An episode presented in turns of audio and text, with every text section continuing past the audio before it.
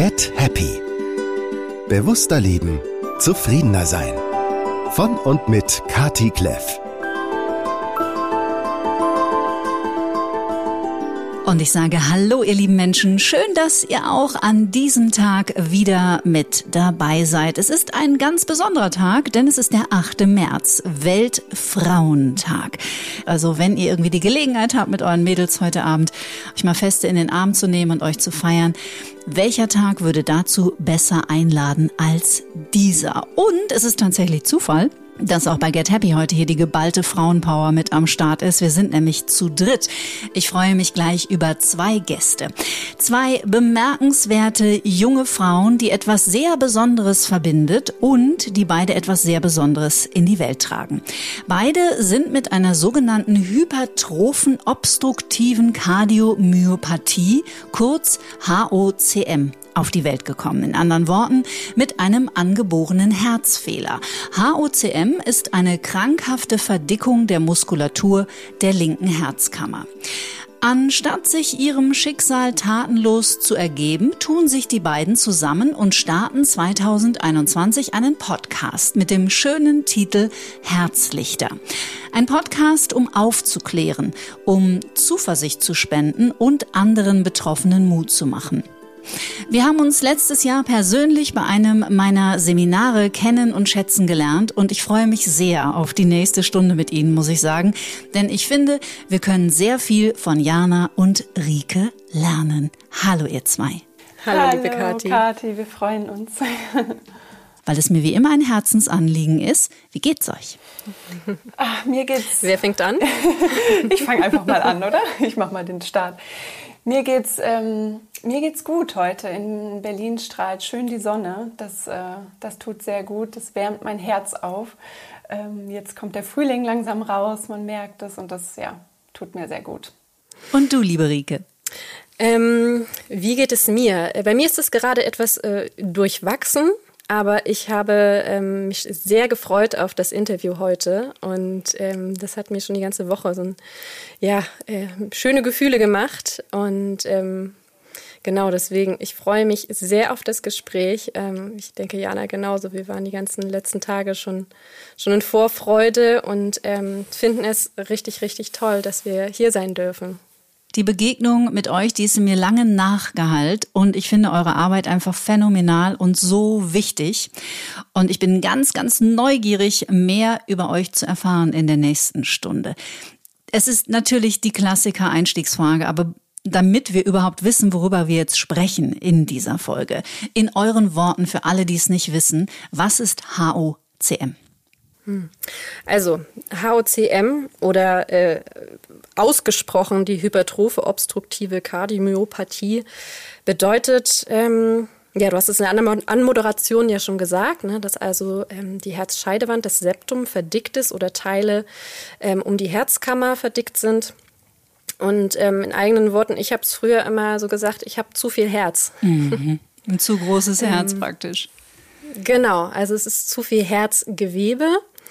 Ähm, Jana, ich glaube, du hast auch irgendwann mal gesagt, ne, ob man überhaupt über zu viel Herz haben kann. Genau. also im rein physiologischen Sinne, ja, kann man. Und das ist tatsächlich auch gar nicht so schön und äh, kann auch sehr, sehr gefährlich sein mhm. für ja, für das eigene Leben und auch für die Lebensqualität bedeutet das schon ähm, einige Herausforderungen und einige ähm, Einschränkungen auch im Alltag. Genau, es geht mit ähm, ja, Herzrhythmusstörungen einher, äh, die tatsächlich sogar bis zu lebensbedrohlich werden können. Im mhm. schlimmsten Fall eben wirklich zu dem plötzlichen Herztod. Und äh, es ist so, dass wir halt ja wenig belastbar bin, sind. Ähm, ist immer die Frage, ne? Das hattest du uns damals auch, glaube ich, gefragt, wer sagt überhaupt, dass wir belastbar sein müssen, so, ne? Aber mhm. dass wir, wir merken das eben sehr stark, dass wir so in dieser Leistungsgesellschaft einfach gar nicht mithalten können. Also ähm, das ist uns einfach viel zu, viel zu viel. Die, wenn, wir könnten niemals einen Vollzeitjob haben und so weiter. Also es ist auch sehr individuell. Ne? Es ist bei jedem Patienten und bei jeder Patientin sehr anders, aber bei uns beiden ist es schon sehr stark ausgeprägt. Mhm. Ich war sehr überrascht, denn ich habe eine Zahl gefunden. Laut des Herz- und Diabeteszentrums in Bad Oeynhausen kommt die familiäre hypertrophe Kardiomyopathie relativ häufig vor, finde ich. Nämlich einer von 500 Menschen in der Bevölkerung ist davon betroffen und wird in der Regel äh, innerhalb der Familie vererbt. Wusstet, kanntet ihr diese Zahl? Also die Zahlen nicht, aber es liegt eher daran, dass ich mir Zahlen schwer merken kann. Mhm. Was ich wusste, ist, dass es ähm, insgesamt weltweit gesehen, verglichen mit anderen Krankheiten, eine seltene Erkrankung ist, aber wie du schon sagst, eine der häufigsten vererbten Herzerkrankungen. Also so, so die zwei, äh, also so, man kann es so oder so sehen. Und ich glaube, mhm. was eben auch noch mit hineinspielt, ist, dass es eben so unterschiedlich sein kann. Die kann sich ganz unterschiedlich entwickeln und Auswirkungen haben. Und es gibt Menschen, die haben ihr Leben lang keine Probleme. Es gibt Menschen wie meine Mutter, die kriegen dann selber erst die Diagnose, als die Diagnose bei mir gestellt wurde, weil es bei mhm. mir als Kind schon so extrem ausgeprägt war, dass man es einfach gehört hat, als mich die Kinderärztin damals ähm, abgehört hat. Und meine Mutter wusste bis zu dem Zeitpunkt, also bis, äh, bis Anfang 30, noch gar nichts davon, dass sie eben auch eine chronische Herzerkrankung hat. Und ich glaube, das spielt da ein bisschen mit rein, dass sehr viele Menschen vielleicht ähm, ja auch äh, quasi dieses Gen haben, das dann diese, ähm, diese Veränderung im Herzmuskel bewirkt, aber davon gar nichts mitbekommen. Mhm. Wie alt warst du, Jana, als bei dir die Diagnose gestellt wurde und was war überhaupt der Grund, dass das untersucht wurde? Mhm. Also es war so eine ganz normale Routineuntersuchung. Ich war drei Wochen alt, also noch ganz, ganz frisch auf der mhm. Welt. Und äh, dann war das ähnlich wie bei Rike, wie bei mir halt ein bisschen früher mit drei Wochen, ähm, dass, äh, dass man ein Herzgeräusch festgestellt hat bei dieser Routineuntersuchung. Und ähm, ja, dann sagte man meiner Mutter ähm, relativ ähm, krass, dass man ja diese, diese Herzerkrankung festgestellt hat und dass sie sich doch nicht so sehr an mich gewöhnen solle. Ich werde maximal fünf Jahre alt. Wow. Also, genau, und das ähm, war natürlich erstmal der totale Schock und auch der totale Hammer für eine gerade frisch gebackene Mama. Mhm. Ähm, und wie man sieht, die Prognose hat ja auch nicht gestimmt, aber es ist auch, also es war, war ganz schlimm und ähm, hat sich dann auch ja, im Laufe der Jahre noch ein bisschen verschlechtert, mein Zustand. Ähm, genau. Mhm. Also das mhm. war, äh, das war ja dann alles sehr, sehr dramatisch. Ähm, mit 14 bei mir verlief das dann alles so, dass ich dann auf einmal in der Pubertät wurde es wirklich relativ schlimm. Die Verdickung wurde enger und man hat schon so geplant, eine Herzoperation machen zu müssen, weil das ist dann eben ja eine der Lösungen, die es gibt, eine OP am offenen Herzen zu machen. Da wird dann Gewebe abgetragen oder wie muss ich Richtig, mir das vorstellen? Genau, mhm. genau. Da wird Gewebe abgetragen. Ähm, und das war dann geplant und dann kam es aber ganz anders und dann hatte ich wirklich kurz vor dieser OP ähm, das Worst-Case-Szenario ist mir passiert. Also ich bin wirklich umgekippt und hatte den plötzlichen Herztod und war, lag tot auf der Straße hm. und musste reanimiert werden und ähm, ja, und alles. Und das war dann eine harte Zeit. Hm. Umso bemerkenswerter, dass ihr beide heute erstmal hier sitzt. Das muss man ja auch mal ähm, kurz nochmal erwähnen an dieser Stelle.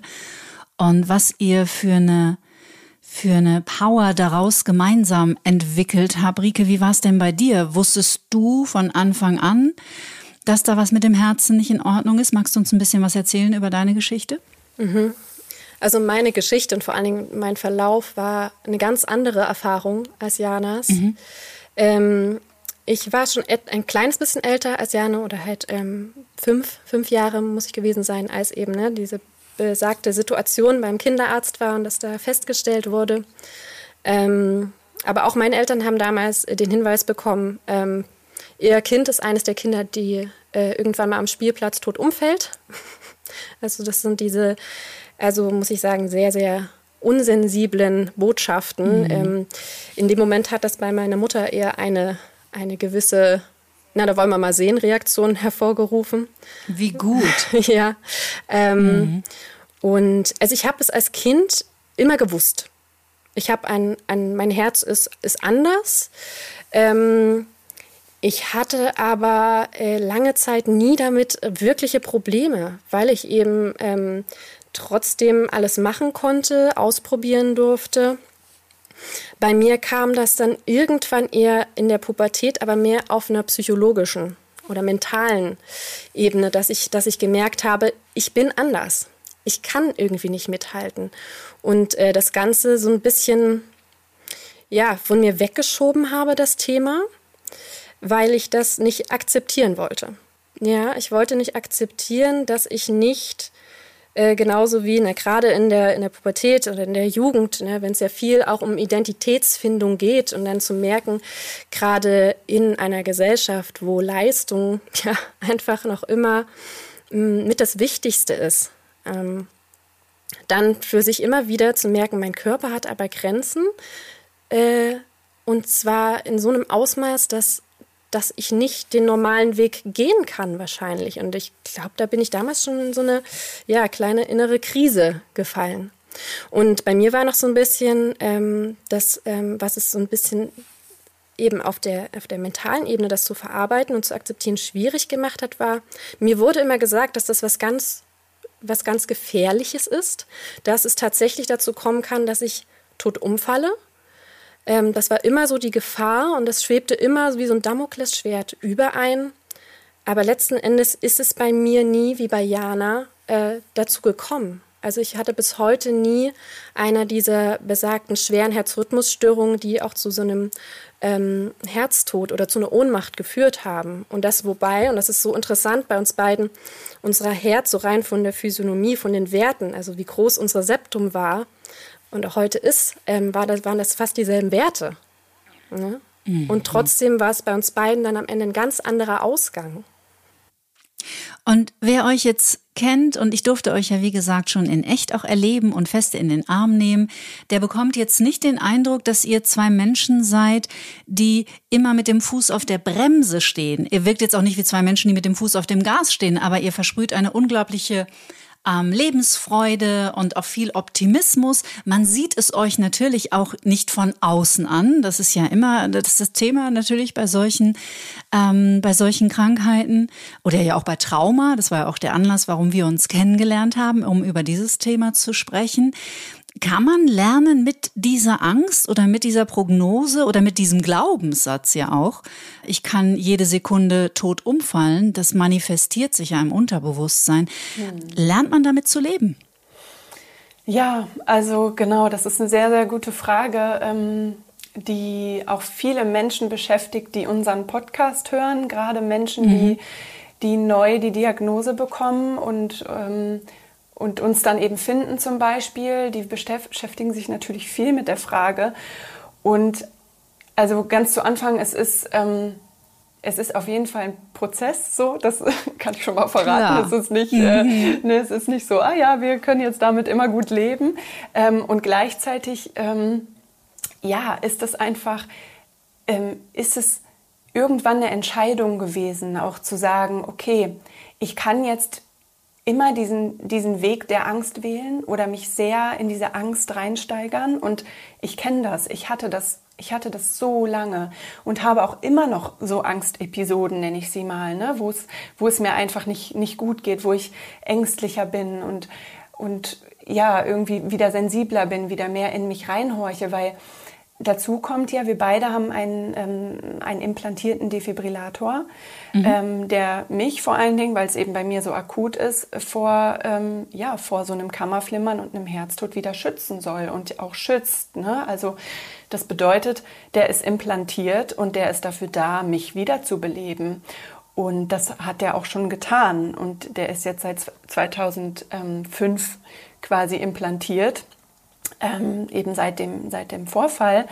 Und das ist nochmal eine ganz andere, ähm, eine ganz andere Geschichte im Sinne von, dass ich da eben auch so sehr, als der dann auch mich schocken musste, schon mehrmals, ich bin da bei vollem Bewusstsein, ich kriege das mit. Das bedeutet, mein, meine, ich bin komplett anwesend und ich, ich realisiere in dem Moment, oh mein Gott, es geht hier gerade um mein Leben. Ich werde gerade, ich kann nichts tun. Ich bin ohnmächtig dem ausgeliefert. Diese Schocks sind so schmerzhaft und so traumatisch, dass die, ja, dass, hm. dass es einfach super viel mit, mit mir gemacht hat und mit mir macht.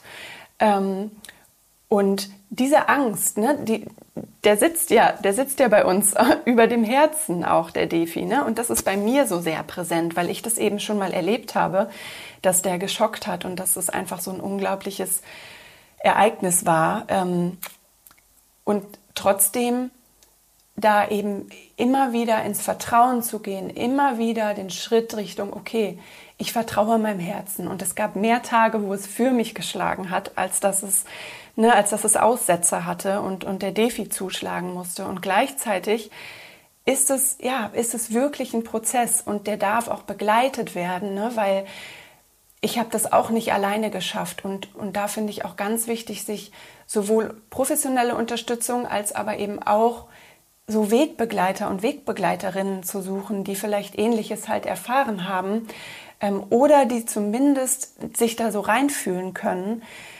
weil das unglaublich hilft. Und ja, das ist, es ist immer wieder eine Entscheidung, die ich fälle.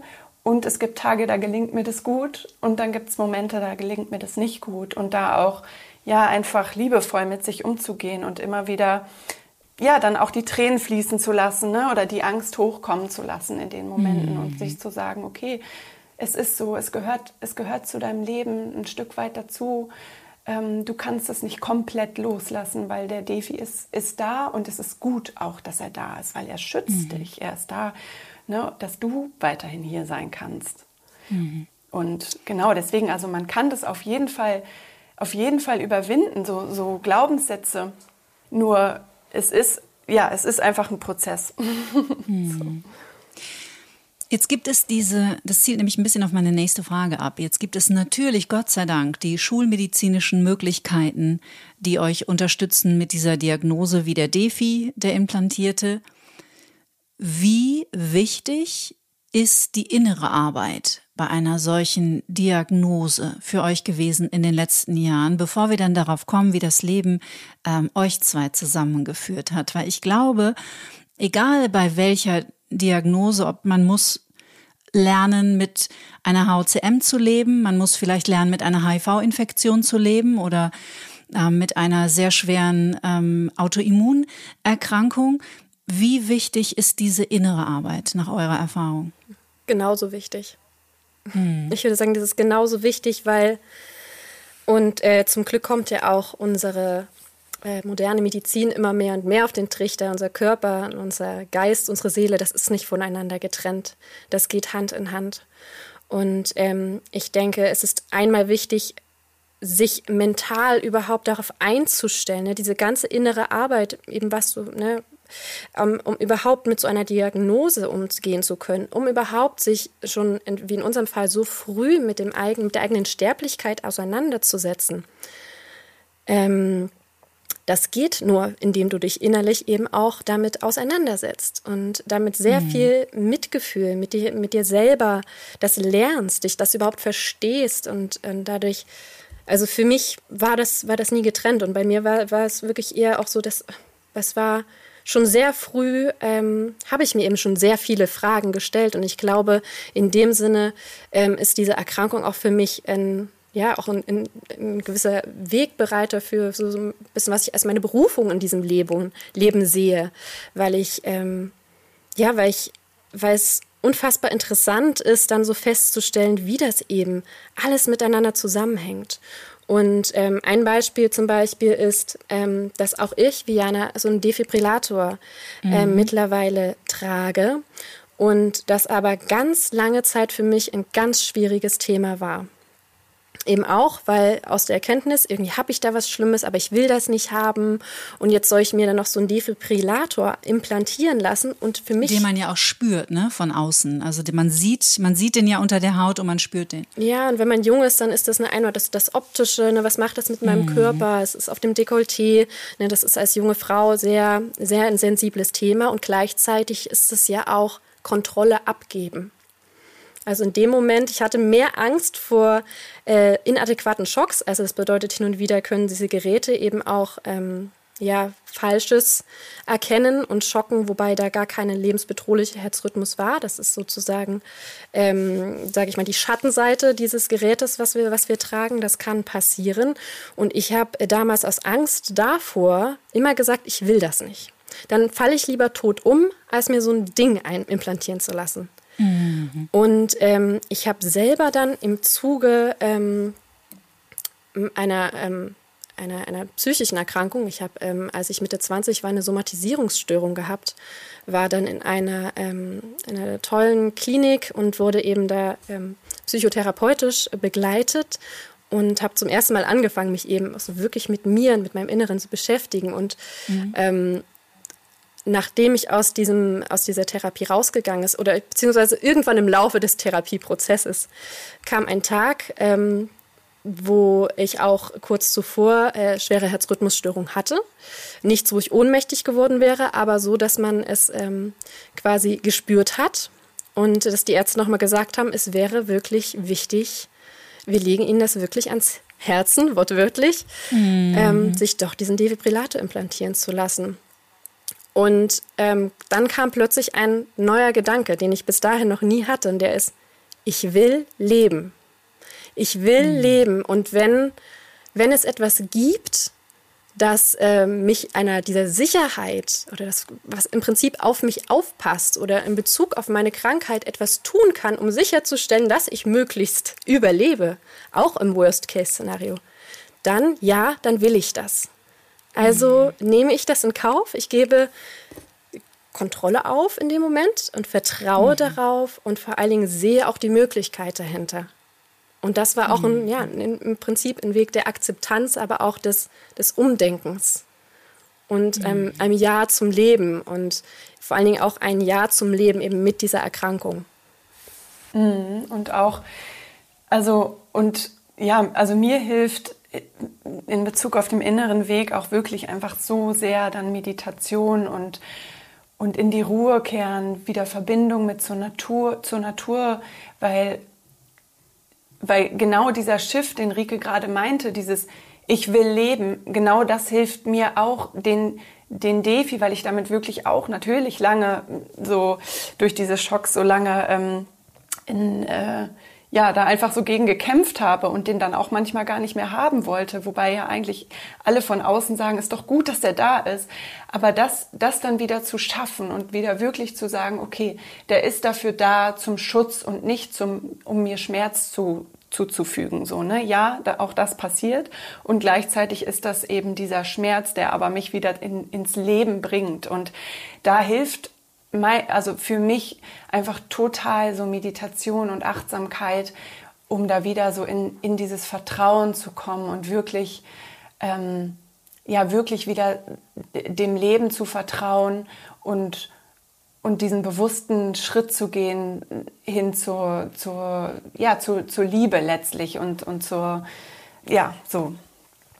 Mhm. Ich finde das nochmal so wichtig, das hervorzuheben. Ich habe hier vor ein paar Wochen mit der Dorothea Schleicher-Brückel, einer Immunologin, ein Gespräch geführt. Und als die praktisch so in der Ausbildung war, ähm, da hat ihr Vater mal zu ihr gesagt, stell deinen Patienten keine Prognosen, die tun, was du ihnen sagst. Und hier sitzen zwei lebende Beispiele, zwei super smarte, schöne junge Frauen, die immer noch da sind, offensichtlich im Jahr 2024, obwohl man ihren Eltern etwas ganz anderes prognostiziert hatte. Und ich finde es so verrückt, weil wie stark die Macht des Unterbewusstseins ist und, und wie essentiell es ist, was wir denken und wie unser Körper darauf reagiert, was wir über ihn denken, das ist ja mittlerweile auch neurowissenschaftlich hunderttausendmal belegt.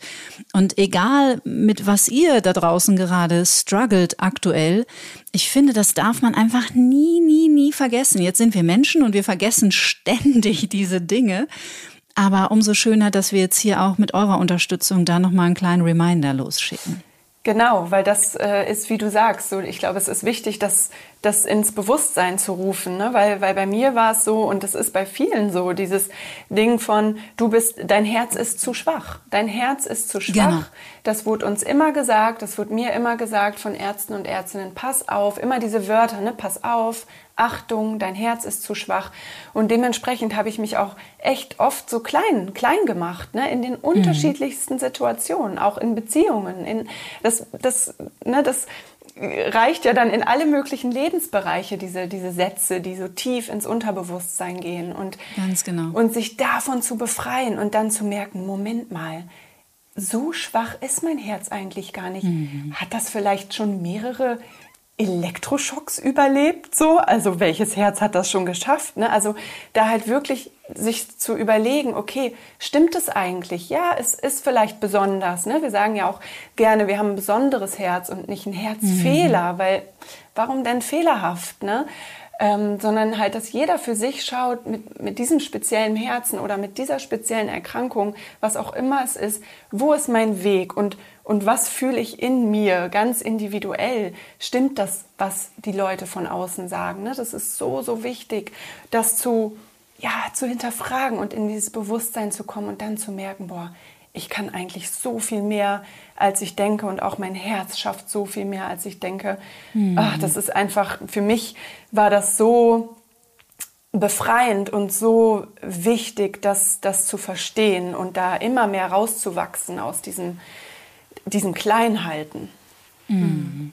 Rieke nickt. Ja, absolut. Ähm, wir haben deswegen ja auch als, als tragendes Motto in unserem Podcast ähm, quasi das, das unser Mantra gewählt, ähm, du bestimmst den Rhythmus deines Lebens. Weil das mhm. natürlich auf so vielen Ebenen für uns nochmal ja, nochmal so wichtig ist. Aber ich glaube, letzten Endes ist es auch dieses Bewusstsein dafür zu entwickeln, wer sagt denn schon, ähm, was, was, was Kraft ist, was ein starkes Herz ist, was ein starker Körper ist, was ein starker Geist ist. Und ich glaube, es ist dieses, dass man eben mit so wenig Vorbildern groß wird, die eben auch zeigen, ähm, dass man auch anders sein kann.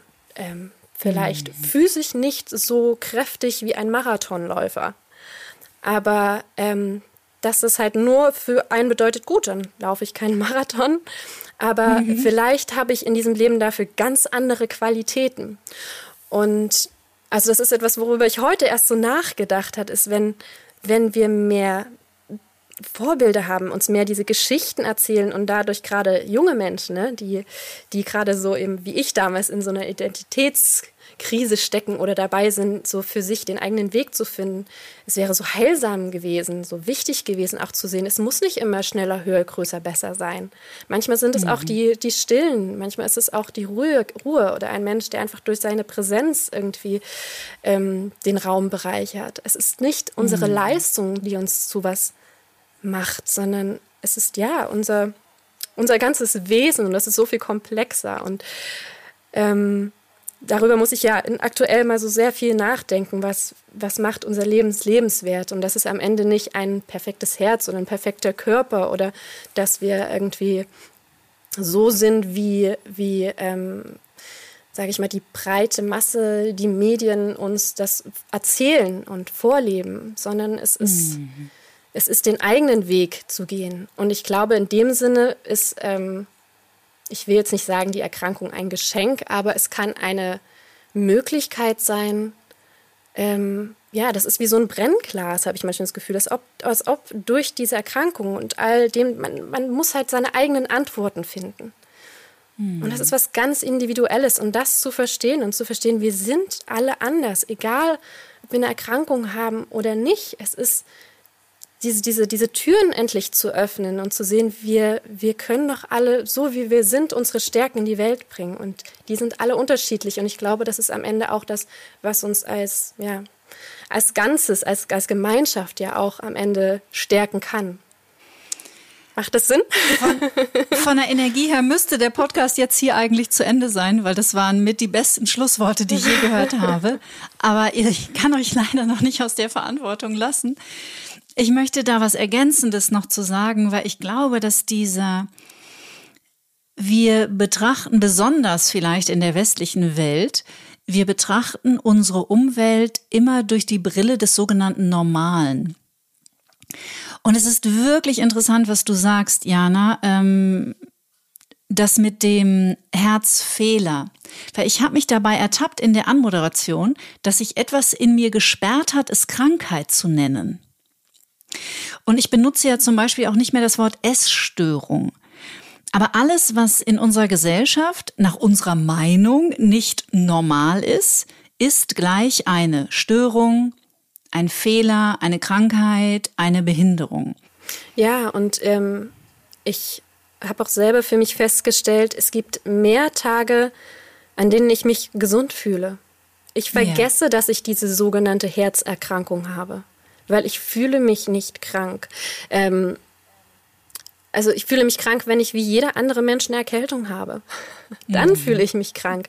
Und das ist, glaube ich, das gerade das Besondere. Es ist ja, es ist ja für uns unser Alltag. Und letzten Endes das, was, was uns behindert, ist ja nur die, die, das, was uns entgegenkommt. Ne? Und eben die mhm. Barrieren, die uns im, im Alltag begegnen oder die uns in der Arbeitskultur begegnen, das ist es, weswegen ähm, ich letzten Endes ähm, auch sage, ich bin schwerbehindert. In dem Kontext, in, in unserer Gesellschaft, so wie sie gerade funktioniert, bin ich behindert, quasi mhm. so zu leben, wie es vielleicht für mich und meinen Körper am besten wäre. Und ich muss es, ja, ich muss dann für mich eben diese Wege finden und habe dadurch gesehen, ja, rein, rein äh, ökonomisch gewisse Nachteile. So, und in mhm. dem Sinne, ja, da bin ich schwer behindert. Ja. Aber mhm. ich fühle mich rein körperlich die meiste Zeit nicht krank, nicht behindert, sondern sehr gut.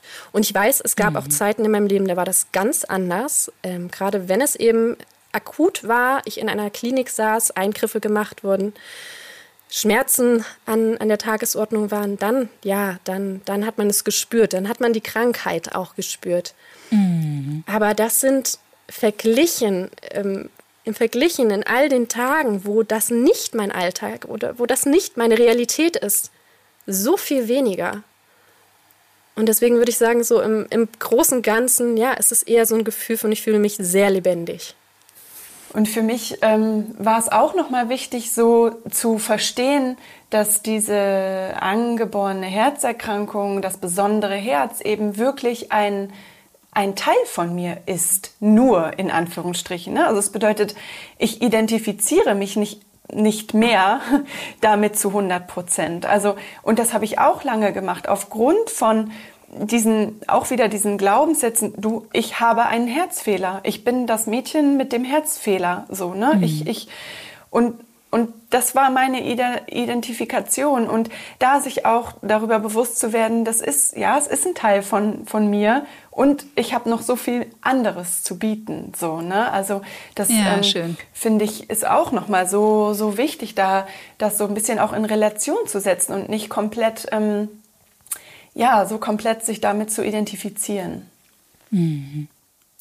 Jetzt erzählt uns doch mal die Geschichte, wie das Leben auf die schöne Idee kam, euch beiden zusammenzubringen. Ja, das war ähm, wirklich sehr schön. Also äh, wir haben ja, wie gesagt, schon unser Leben lang ähm, so immer mal Struggles und ähm, waren auch immer beide auf der Suche, immer mal nach Austausch. Wir wollten Menschen finden, denen es ähnlich geht. Und ich kam nie so richtig, also ich wurde nie so richtig fündig. Ähm, ich habe das immer wieder versucht, bin auch in Foren gegangen, aber das hat mich alles nicht so richtig angesprochen. Und oft ist es auch so, Menschen mit Herzerkrankungen, ähm, das sind dann oft ältere Menschen so und äh, da habe ich mich nie gesehen. Ich hatte ganz andere Fragen als die. Bei mir ging es in meiner Jugend natürlich um ganz andere Themen so und ja, habe mir das immer. Was waren das für Themen? Erinnerst du dich? Also bei mir ging es viel darum, ich habe ja den Defi mit, mit 14 bekommen und das mhm. war komplett Pubertät und bei mir ging es wirklich viel darum, oh mein Gott, wie soll ich denn Sex haben mit dem Defi? Ne? Also ja, ist eine wichtige Frage. Ne? Total. Und es gab keine Antworten darauf für mich. Und ich habe mich mit 14, 15 nicht getraut, den weißen Mann in, in, also den, den Mann im weißen Kittel zu fragen. Ne? Also da, das ist ja noch eine ganz andere Hemmschwelle dann. Und, und das, also das war mein, das war mein Hauptthema. Oh Gott, was ist, mhm. wenn ich, wenn ich während des äh, ersten Mals ähm, äh, einen Schock bekomme? Also da hatte ich mhm. unglaublich Angst davor. Ähm, das war zum Beispiel ein Thema, so ähm, oder auch äh, feiern gehen, Alkohol trinken und so weiter. Ne? Ähm, da hat man schon ein paar Antworten bekommen und trotzdem hatte ich halt nie jemanden in meinem Alter, die oder der das Gleiche hat wie ich und, und ja, so ein Buddy sein kann quasi. Und ja, es hat mhm. mir immer, es hat mir einfach immer gefehlt, so diese, diese Verbindung einfach, ähm, diese wirklich tiefe Verbindung. Und dann, ja, vergingen so die Jahre und dann gab es vor, ich glaube, vier Jahren, Rike, oder seit wann kennen wir uns jetzt? Ich glaube, vier Jahren, wieder so einen Moment, ähm, ja, wo ich einfach wieder den Impuls hatte, okay, ich versuch's nochmal, ich suche nochmal und hatte dann damals bei Instagram ähm, den Hashtag einfach eingegeben HOCM. So, und dann habe ich nochmal gesucht und dann kam relativ schnell ein Bild von Rike, wie sie da sitzt auf dieser, auf dieser Bank, glaube ich, und der zugehörige Artikel dazu. Und Rike hat damals einen Artikel geschrieben, ähm, relativ zeitnah auch dann, als ich mich äh, dann bei ihr gemeldet habe, über unsere Erkrankung. Und diesen Artikel habe ich gelesen und ich war so, oh Gott, die, also was, ich war so richtig geflasht, dass ich das erste Mal eine junge Frau in meinem Alter gefunden habe, die das Gleiche hat wie ich, die ähnliche Gedanken hat, die auch sogar ein Defi hat, die am Herzen operiert wurde und, und, und. Und ich habe ihr sofort geschrieben. Mhm. Und das war so ein Moment von, ja, dass ich ihr halt so gesagt habe, ich bin, ich äh, bin Jana und ich bin genauso alt wie du und du, wo wohnst du denn so? Und dann schrieb Rike direkt auch zurück und war so, ja, ich, bin, ich wohne auch in Berlin und lass uns doch mal treffen und so. Und ja, und dann haben wir uns das erste Mal getroffen. Und Rike, das kannst du gerne mal einsehen. Mhm. Ja, also ich, ich muss mich jetzt auch gleich mal outen. Ich glaube, ähm, unter anderem durch diese, durch diese Geschichte und durch diese Erfahrung, die wir da gemacht haben, sowas von an das Universum, an, an, an, an Schicksal oder dass, mhm. dass es etwas gibt, was uns zusammenführt. Weil ähm, der Weg dorthin wurde schon viel früher ähm, bereitet. Also dass ich, dass ich ja auch erst ähm, ja, ein knappes Jahr vorher nach Berlin gezogen bin. Und das, wobei ich mir mein Leben lang nie vorstellen konnte, in Berlin zu leben. Und das war wirklich eine Eingebung, die ich hatte, nach Berlin zu gehen. Und dann letzten Endes wurde diese Idee, einen Artikel zu schreiben, auch aus, ja, ähm, auch in der Zeit quasi geboren, wo es, wo es mir selber nicht sehr gut ging. Und ich auch gerade, ich hatte den Defi frisch implantiert bekommen und ich war auch gerade so, diese Sehnsucht nach Verständnis mhm. war sehr groß. Und dieser Schmerz war sehr groß, dass ich niemanden in meinem Leben hatte, der das versteht. Und ich mich immer, immer dieses, diese, dieses leicht Schizophrene, dieses bin ich, bilde ich mir das nur ein? Ist das, mhm. ist das meine Realität? Also das immer wieder in Frage zu stellen. Und aufgrund dieses, dieses Schmerzens und auch dieser Wut auch, die ich da verspürt habe, eben damit so alleine zu sein, habe ich dann ähm, bei äh, Zeit Online oder damals hieß es noch Z Online ähm, eben diesen Artikel veröffentlicht und das einfach runtergeschrieben, wie es mir damit geht und, und mhm. wie schade ich es finde, dass ich da bis heute irgendwie ja ähm, niemanden anderen kennengelernt habe. Und dann, genau, flatterte, flatterten ein paar Nachrichten ein, aber ähm, genau, dass dann eben auch Jana mir geschrieben hat und wir dann festgestellt haben, wir wohnen quasi ums Eck. mhm. und uns auf einen Kaffee getroffen haben und dann noch in, ja, dann noch mal ein paar Monate später uns das Schicksal wirklich zusammengeführt hat ähm, und wir ja, äh, Freundin wurden. Und es ist unvergleichbar, wenn man im Laufe dieses Kennenlernens, das war ein ganz normaler Freundschaftskennenlernprozess, sage ich mal, aber wenn man nach und nach in den Gesprächen immer wieder diese, diese Momente hat, diese Gefühle hat von, Genau so geht es mir. Und ich sehe, dir geht es genauso. Und, und das ist, mhm. es ist etwas so Heilsames, wenn dir plötzlich jemand gegenübersteht oder sitzt, ähm, die dich dann anguckt und sagt, genau so ist es bei mir auch. Also man mhm. fühlt sich plötzlich nicht mehr allein und plötzlich, plötzlich kann man auch die eigene Realität besser integrieren, weil man eben, ne, wir sind einfach soziale Wesen und, und ich glaube, ich habe auch gerade in Bezug auf den Umgang mit meiner Erkrankung in den, in den letzten Jahren oder seitdem Jana in meinem Leben ist, nochmal so viel dazugelernt. Ich konnte mich mhm. nochmal viel besser akzeptieren. Ich bin viel sanfter, viel geduldiger mit mir. Und das sind alles Qualitäten, die Jana in mein Leben gebracht hat und unsere Freundschaft. Mhm. Das ist ein großartiger Satz. Ähm, man kann dann die eigene Realität integrieren. Also wenn dir jemand gegenüber sitzt und bestätigt, dass das, was du fühlst, mhm. die Wahrheit ist und nicht eingebildet, übertrieben, empfindlich, übersensibel, sondern einfach die Wahrheit ist. Das habe ich so noch nie gehört, aber das ist ähm, ganz toll, ganz toller Satz. Ja, und auch, und auch ähm, ganz wichtig, dass so dem, dem Gegenüber dann, finde ich, zu spiegeln, auch, dass das ist okay, dass es so ist. Ne? Also das war ja, das war zum Beispiel für Rike ja auch lange eben, eben schwierig, ähm, das, das so anzunehmen und dann aber auch wirklich zu sagen, ich, ich fühle das auch und es ist okay, du darfst jetzt schlapp sein und K.O. sein, ich kenne das und ruh dich jetzt aus. Ne? Und ich glaube, das ist mhm. auch so, mhm. so wichtig, diese, ja, einfach diese, diese Annahme von den Empfindungen und von den Gefühlen und Gedanken zu der Erkrankung. Mhm. Und ich kann mir vorstellen, da kommen eine Menge Gefühle um die Ecke. Also Wut fällt mir als erstes ein, Angst, Traurigkeit, ja, vielleicht auch sicherlich immer mal wieder. Gibt es das noch so Momente, in denen ihr euch fragt, warum zur Hölle ich? Also bei mir muss ich sagen, ist es nicht mehr. Mhm. Mm, weil ich irgendwann, also wir haben tatsächlich äh, diese Frage auch im Podcast, eine Folge dazu, die heißt genauso, warum gerade ich? Ähm, weil das natürlich eine Frage ist, äh, die, die man sich stellt, ähm, irgendwann oder auch mehrmals.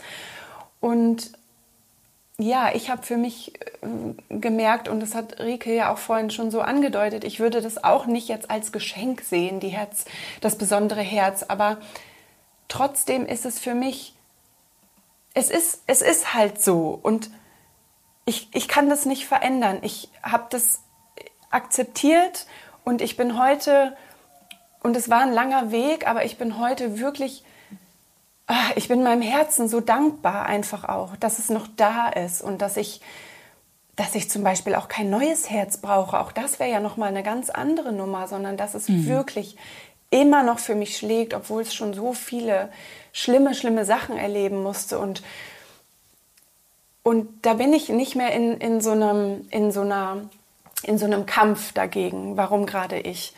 Ähm, Genau, sondern, sondern bin da wirklich einfach so in so einer Demut letztlich auch, in so einer Demut und in so einer Dankbarkeit dafür, dass es, dass es noch da ist. Und was ich aber habe oder was bei mir eben wirklich Gefühle sind, die immer wieder hochkommen, wenn es jetzt die unangenehmen, also wenn es jetzt um die unangenehmen geht, dann ist es wirklich diese Angst, diese Angst und diese Ohnmacht, ähm, die ich verspürt habe, als ich ähm, halt die Schocks bekommen habe. Also das sind so mhm. für mich so zwei sehr präsente Gefühle, mit denen ich im Laufe des Lebens gelernt habe, immer besser umzugehen und sie immer besser auch zu integrieren und die ja trotzdem immer noch ab und zu halt hochkommen. Und das so ist es halt. Das ist, ich habe mittlerweile auch wirklich gelernt, das, das anzunehmen und zu akzeptieren. Und ich bin einfach sehr froh und sehr dankbar, dass sie nicht mehr so präsent sind, wie sie mal waren, weil das waren sie über Jahre lang und das war Hochstress, das war Hochstress mhm. und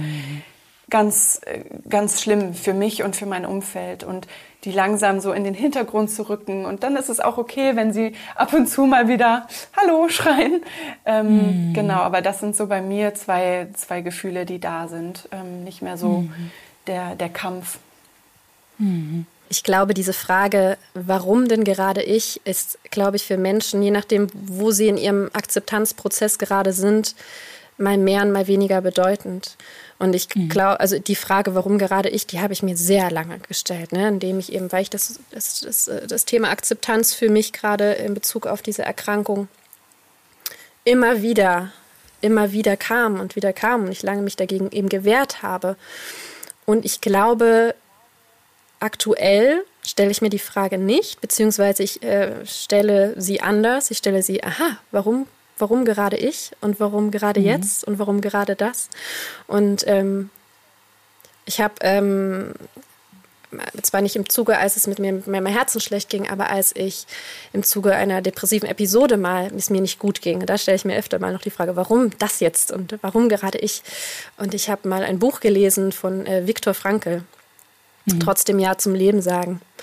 Mhm. Und ähm, das hat für mich nochmal sehr viel die Perspektive verändert, auf, auf wenn uns quasi Schlimmes passiert, wir quasi uns in Situationen befinden, denen wir ausgeliefert sind, wo wir nichts dran ändern können.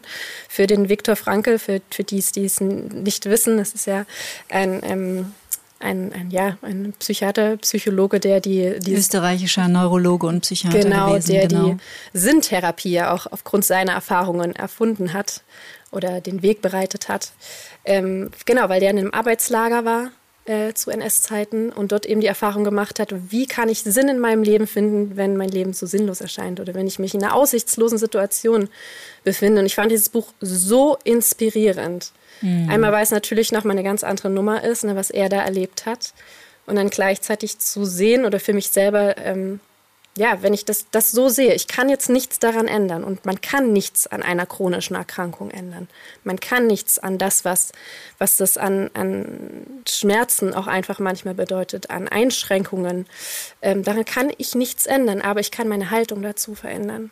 Und ich kann trotzdem daraus irgendwas gewinnen. Und ja, für uns war es jetzt am Ende auch, dass wir wirklich daraus etwas gemacht haben, was, was uns unglaublich viel Kraft gegeben hat und ähm, ja, wo wir jetzt auch festgestellt haben, was auch wirklich vielen anderen schon Kraft gegeben hat und Mut gemacht hat.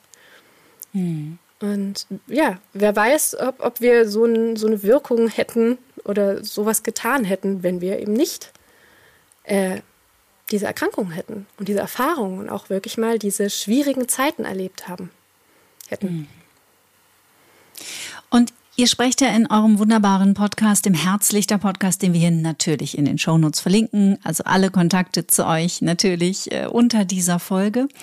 Ihr teilt dort nicht nur eure Erfahrungen, sondern ihr sprecht mit Medizinern, mit Wissenschaftlern über den Stand der Medizin. Wo stehen wir im Jahr 2024? Ihr werdet unterstützt auch von HOCM e.V. Deutschland die euren Podcast auf ihrer Internetseite bewerben. Wie kam denn das zustande? Habt ihr die auch einfach angeschrieben und gesagt, hey Leute, so kann es ja wohl nicht gehen, das Ding muss in die Öffentlichkeit? So ungefähr, ja, so ungefähr ja. war das. Wir haben, als wir das so geht damals, das. so geht das, genau.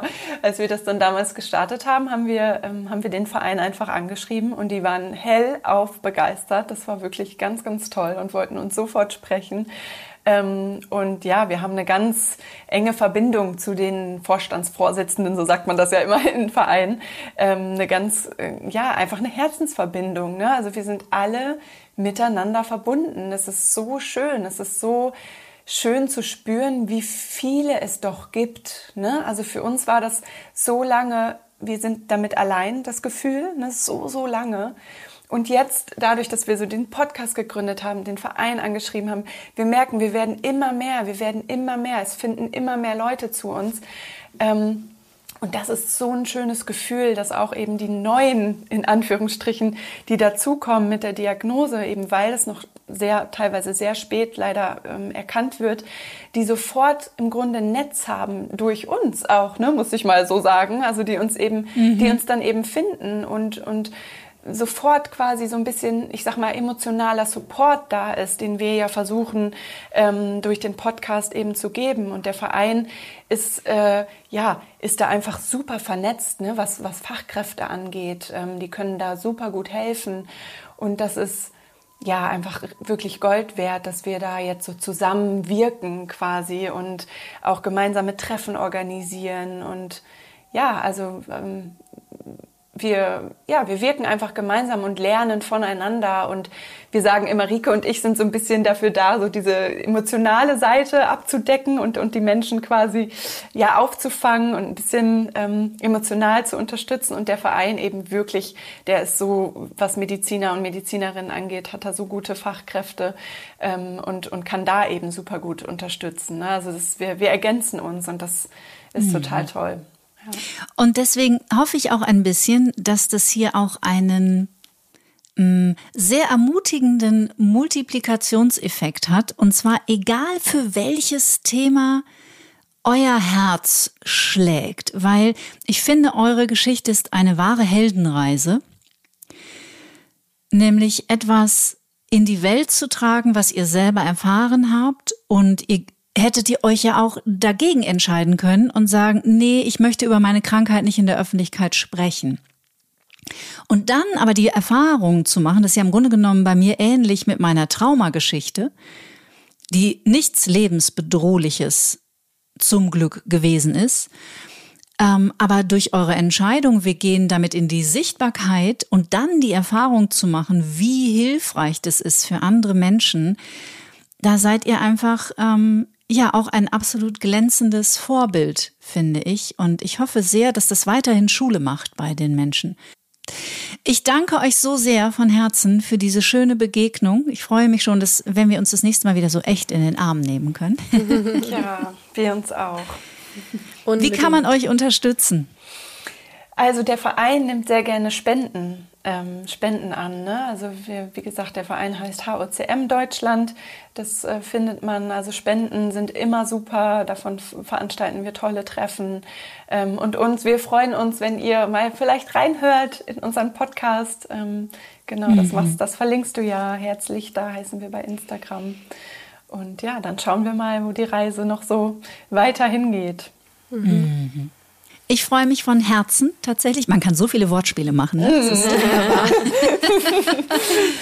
ich danke euch sehr, dass ihr euch die Zeit genommen habt. Wir bleiben verbunden und äh, ich wünsche euch einfach eine schöne Zeit und sage bis bald. Bis bald. Bis bald, danke liebe dir. Kathi. Tschüss. Ich weiß nicht, wie es euch geht, aber das war für mich wirklich eine Folge, die im wahrsten Sinne des Wortes zu Herzen geht. Ich danke euch, dass ihr diesen Podcast teilt, dass ihr diesen Podcast weiterhin in die Welt schickt. Nächste Woche geht's weiter. Dann freue ich mich über den ganzheitlichen Mediziner Dr. Norbert Kriegisch. Sein neues Buch heißt Durchgefallen durchs Raster der Schulmedizin. Und das ist wahrscheinlich etwas, das gar nicht so wenige Menschen erleben. Dr. Kriegisch erzählt aus seinem Praxisalltag und gibt wunderbare Tipps und Inspirationen, wie wir teilweise sogar mit ganz traditionellen Hausmitteln Symptomen wie Migräne oder auch Rückenschmerzen begegnen können, indem wir die Perspektive einfach ein bisschen öffnen. Ich freue mich auf das Gespräch mit ihm.